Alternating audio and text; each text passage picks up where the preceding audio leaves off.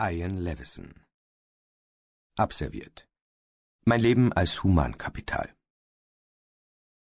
Wie man Mitarbeiter wird Es ist Sonntagmorgen und ich überfliege die Stellenangebote. Es gibt da zwei Sorten von Jobs.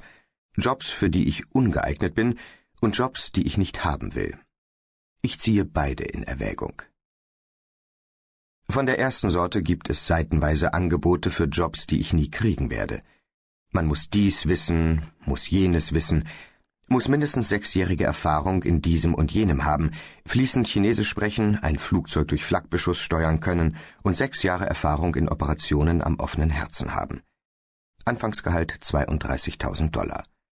Faxen Sie Ihre Bewerbung an Beverly. Wer ist Beverly, frage ich mich, und was weiß sie, das ich nicht weiß? Sie weiß, sie kriegt einen Scheck der niedrigsten Gehaltsklasse. Sie kann nichts von den Dingen, die für den Job erforderlich sind, da bin ich mir sicher, denn sonst würde sie ihn selbst machen, statt Anrufe zu beantworten. Bekäme ich einen Job in Ihrer Firma, wenn ich Beverly persönlich kennen würde? Haben Sie Beverlys Nachnamen deshalb verschwiegen, um Möchtegern Stalker wie mich davon abzuhalten, sich in einer Bar an Sie heranzupirschen? Damit man keine Einzelheiten ihres Privatlebens herausfindet und sie in der U-Bahn anrempelt, nachdem man vier Stunden gewartet hat, sie dann zu einem Drink einlädt und nach einer leidenschaftlichen Nacht ganz spontan fragt, ob in ihrer Firma nicht zufällig irgendeine Stelle frei ist?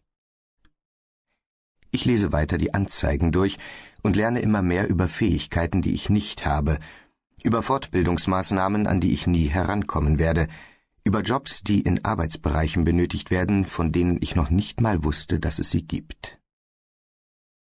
Manchmal allerdings enthält die Rubrik Jobs, für die ich ungeeignet bin, einen versteckten Köder. Sobald die Worte Ausbildung möglich fallen, fängt jeder ausgebuffte Dummschwätzer wie ein Pavlovscher Hund zu sabbern an.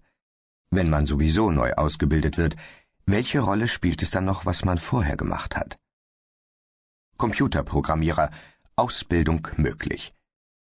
Ich weiß, was ein Computer ist. Es ist eins dieser Fernsehgeräte mit einer an einem Kabel baumelnden Schreibmaschine. Wenn Sie mir beibringen wollen, wie man es programmiert, soll's mir recht sein. Dann lese ich weiter. Es handelt sich um die Anzeige einer Computerschule, wo sie dir für 2500 Dollar alles über Computer beibringen und dich dann für 9 Dollar die Stunde in der Datenverarbeitung, auch bekannt als Tippen, beschäftigen. Ich suche weiter.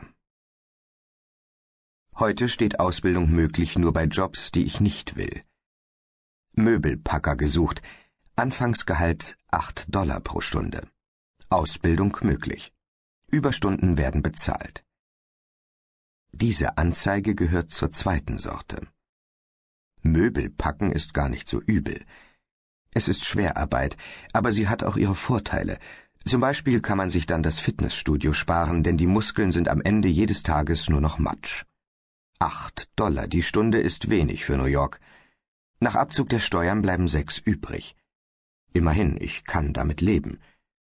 Das Problem sind die bezahlten Überstunden.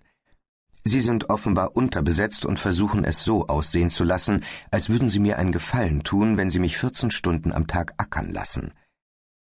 Da ich auf diese Annonce geantwortet habe, werden Sie denken, dass ich voller Begeisterung an Sonntagen und in den Ferien antanze. Sie wollten doch Überstunden machen, werden Sie krähen. Hatten Sie nicht deshalb auf die Annonce geantwortet?